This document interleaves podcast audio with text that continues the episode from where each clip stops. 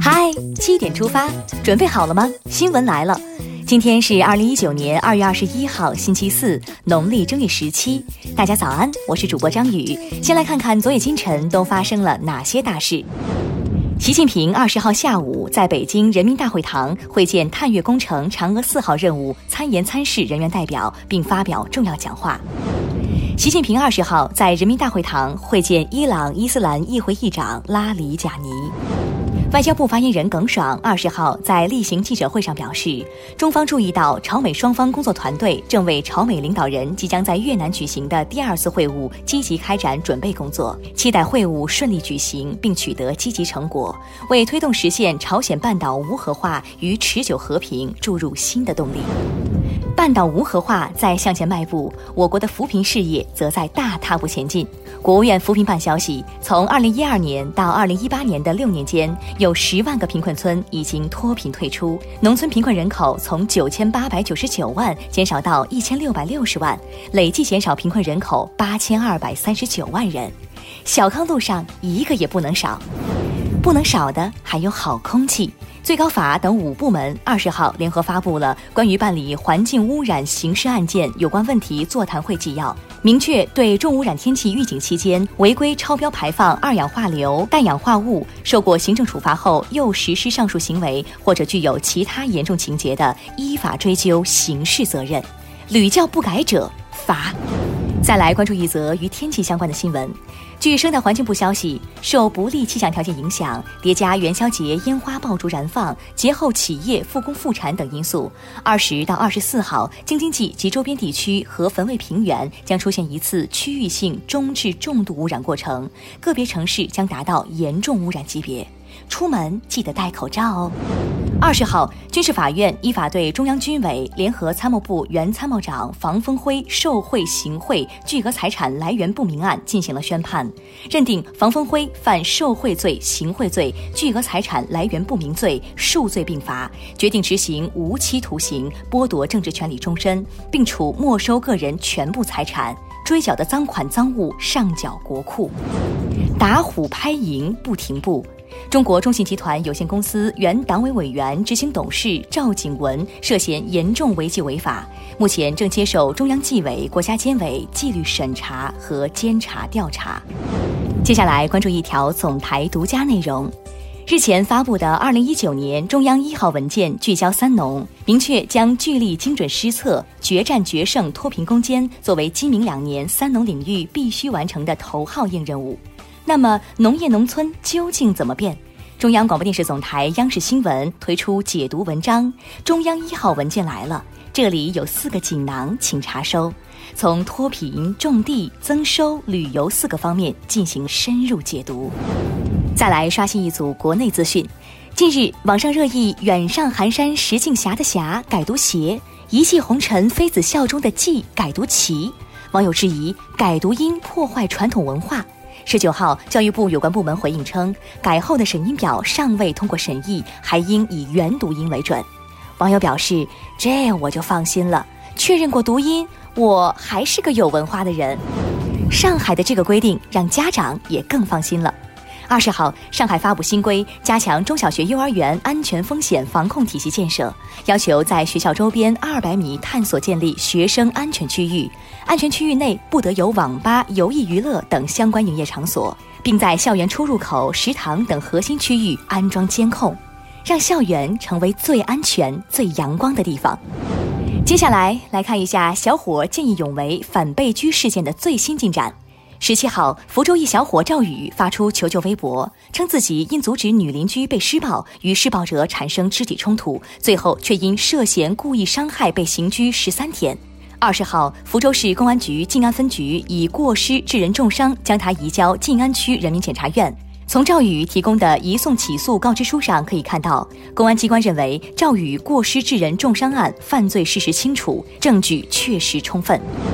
十九号，上海市生活垃圾管理条例全文公布。条例突出了强制性，包括推进产品包装物、快递包装物的减量工作，党政机关、事业单位内部办公场所不得使用一次性杯具，旅馆不得主动提供客房一次性日用品，餐饮服务提供者和配送服务提供者不得主动提供免费的一次性筷子、调羹等餐具等。十八号，海南东方警方发布通告，敦促三百一十四名电信网络诈骗违法犯罪嫌疑人投案自首。截至十九号十八点，已有二百九十九人投案自首，挤满整个派出所。您前方还有两百人自首，请自觉排好队。据有关机构数据显示，二零一八年在中国智能机市场，OPPO、vivo 销量超过七千万台，以较大优势占据前两位；华为、荣耀和小米销量超越五千万台，跻身 Top Five；苹果、三星分别排在第六位和第八位。国产手机，手机中的战斗机。近日，一组爸爸陪娃写作业的视频火了。视频中，平时理性的爸爸们在辅导孩子作业的过程中，心态逐渐崩溃，纷纷进入了自暴自弃的状态。有的爸爸怒吼：“九九四十五，换你，你生气不？”而有的已经被气到管自己儿子叫哥了。这哪是九九四十五，这是九九八十一难啊！听完身边事，再把目光转向国际。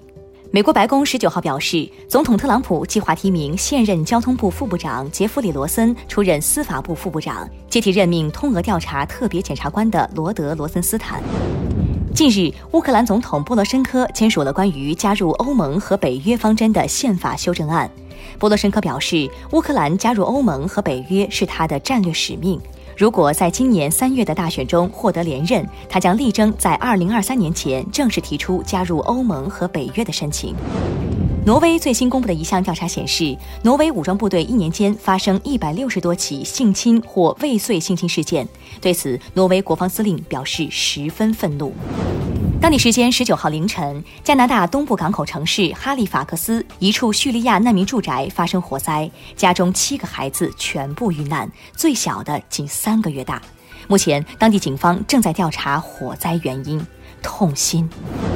近日，法国国民议会通过的一项修正案，为了宣扬同性平权，未来在法国的所有中小学中，正式文件上爸爸妈妈将变为家长一、家长二。有人说这是对性少数群体最大关怀，但更多人表达了反对。那么问题来了，如果双方都想当家长一呢？接下来是今天的每日一席话：审夺时宜，虑定而动，天下无不可为之事。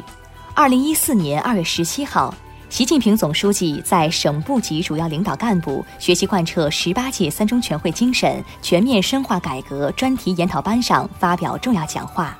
引用“审夺时宜，律定而动，天下无不可为之事”，指出要做好承受改革压力和改革代价的思想准备。对党和人民事业有利的，对最广大人民有利的，对实现党和国家兴旺发达、长治久安有利的，该改的就要坚定不移改，这才是对历史负责、对人民负责、对国家和民族负责。审夺时宜，虑定而动，天下无不可为之事，语出明代张居正的《答宣大巡抚吴怀州策黄球》。意思是，无论做什么事情，都要根据形势变化审时度势、深思熟虑后再行动。这样一来，天下就没有做不成的事。最后进入今天的每日话题：泳装照被同事发上工作群，女子报警讨说法。近日，二十多岁的吴小姐在打开公司微信工作群时，发现同事陈先生私自将她七年前参加选美比赛的相关报道和泳装照片发布在群里。吴小姐称，并没有打算让同事和领导知道这些旧事，她自感工作受影响，要求陈先生道歉并赔偿精神损失费，并且报了警。但陈先生则认为这些内容是赛事主办方公开发到网络上的，他觉得是非常好的事情，所以才转群里，只是好心办了坏事儿。对此你怎么看？点击文章底部留言，一起聊聊吧。好了，今天的七点出发就到这里。更多精彩内容，请关注央广新闻微信公众号。咱们明天再见。